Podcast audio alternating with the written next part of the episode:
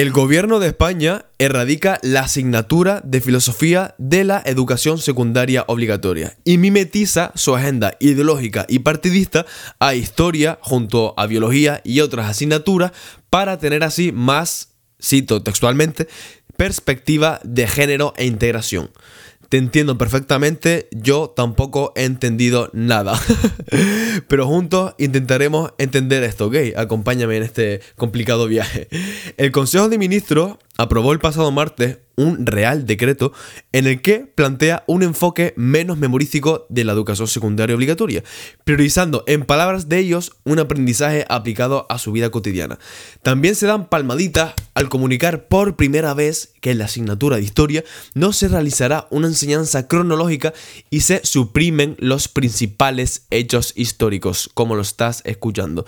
No se mencionan momentos como la conquista de América o la Revolución Francesa, y se agrupan los contenidos por bloques temáticos no se vaya a ofender nadie, por ejemplo, la desigualdad social y la disputa del poder, la marginación, segregación, control y la sumisión en la historia de la humanidad, familia, linaje y casta, el papel de la religión en la organización social. En otras palabras, te están imponiendo qué enseñanza te deja ese hecho histórico concreto. No te enseñan esa parte de la historia que, de forma objetiva, tú podrás tomar tus propias conclusiones. Te cuentan su versión de los hechos masticadito y el Estado te obliga a aprender qué representa esto en su agenda política. Y si no lo pones así en el examen, pues suspende.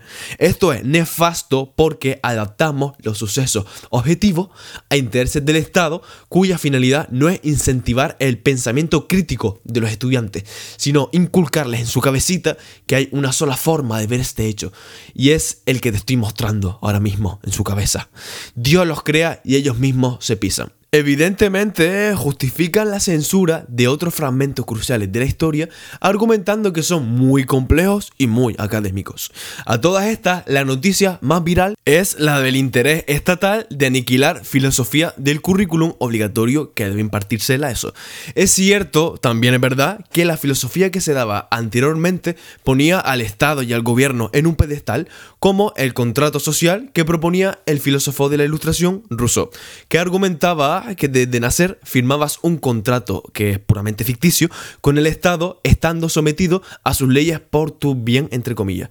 Eso es demoledor, pero al menos te daba pie a cuestionar porque eso no es lo correcto para tu libertad. Te daba ese, ese espacio para pensar por ti mismo, ¿no? Ahora ni eso porque no podrás poner en perspectiva tu punto de vista respecto a lo que divulgaban los antiguos filósofos, ya que el superestado español evidenció quitando la filosofía del currículum que quiere una población que acate más y que cuestione menos. También se normalizará el pasar de curso estando suspendido de muchísimas asignaturas, además de poder graduarte de eso cargando con un huevo de ceros en tus notas. Y si no pasa es porque el claustro de profesores que jamás se equivocan y son todos perfectos, deciden que debes quedarte un añito más. Recuperaciones fuera también. Si eres un troncazo en las matemáticas, pasa igualmente, como lo fui yo en su momento. Esto lo justifican que es mejor que la evaluación sea continua e integradora integradora, como oye, ¿vale? Los mismos profesores que rechazan el bullying que ocurre en sus aulas se las dan imponiendo una supereducación integradora, pero bueno. También no solo historia, cayó en este matiz político. También otras asignaturas se tomará conciencia de la lucha con una efectiva igualdad de género y del problema de la violencia y la explotación sobre las mujeres a través del análisis de, diferentes olas y corrientes del feminismo y de las medidas de prevención de la desigualdad, la violencia y discriminación por parte de razón de género y orientación sexual, mostrando igualmente conocimiento de los derechos LGTBIQ y todas las letras nuevas que hay y reconociendo la necesidad de respetarlos. Bueno, después de esta oda al victimismo, la primera mitad de este párrafo al menos, no hace falta comentar qué ocurre aquí, ¿verdad? Te tratan como un niño de 5 años que aprende de valores metiéndote hasta por el alma que hay gente diferente y que hay que tolerarlas como semejantes. Una cosa está clara, esto es real. Porque sí, esto está intrínseco en nuestra cultura. Y el respeto y la tolerancia son valores básicos que hay que respetar para nuestra convivencia. En eso no digo todo lo contrario. Pero esto tiene un trasfondo mucho más siniestro. ¿Por qué? Porque sí se evidencia la importancia enorme y tangible que posee el Estado por imponer su agenda progresista en todos los aspectos de la sociedad. Te hablan del feminismo y del colectivo LGTBI, discriminación de género y demás. Pero una vez más, desde la perspectiva estatal respecto a esos temas, sin estudiar ni siquiera las causas. El porqué del por qué te enseñan eso y no otros valores, actitudes, aptitudes que te ayudarán a desenvolverte en el entorno laboral tan cambiante que vivimos.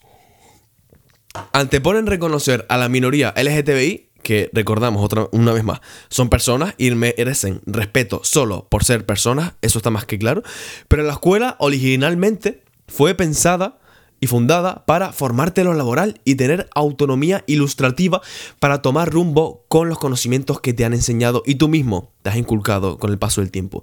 Ahora la educación juega a ser una familia, indicando a los niños qué valores y puntos de vista deben seguir para ser aceptados en la sociedad que los, que los partidos políticos al poder quieren que vivas.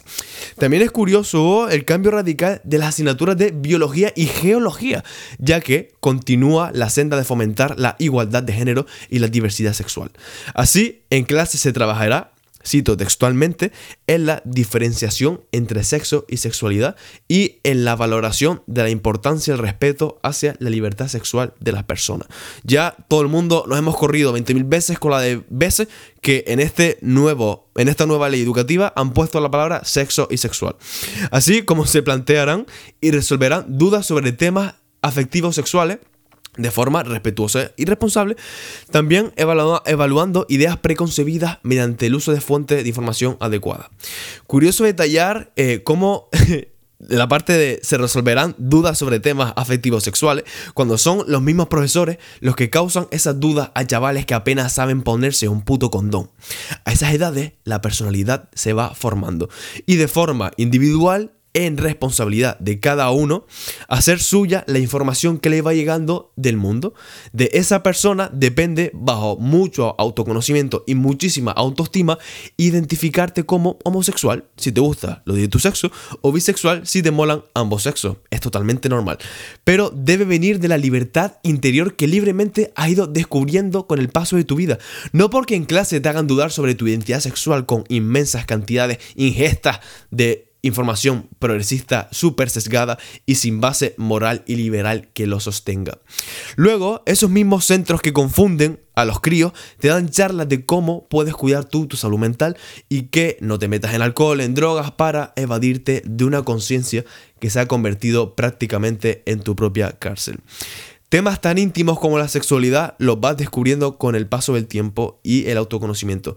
No por centros que quieren feminizar chicos y hacer machos a chicas a toda costa. La naturaleza hace a los hombres y mujeres diferentes. Eso no es malo. La vida nos hace así por algo.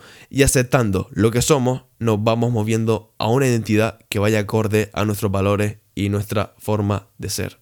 Al final, todo siempre tiene una base liberal. Y es que para encontrar tu felicidad y tu plenitud en esta efímera vida, tienes que decidir tú mismo quién es el dueño de tu vida. Y ese eres tú, no el Estado ni otra entidad que te imponga que debes ser tú como persona. Muchísimas gracias de corazón por estos ocho minutos y medio de, bueno, un, episodio bastante rocambolesco y que he disfrutado bastante, tampoco te voy a, te voy a negar. Y bueno, muchísimas gracias por, estar ahí. Eh, comparte si, si, ves que esto a alguien le puede abrir un poco la mente y bueno, pensar un poquito más allá de lo, de lo que nos impone. Eh, también comentarte, ¿vale?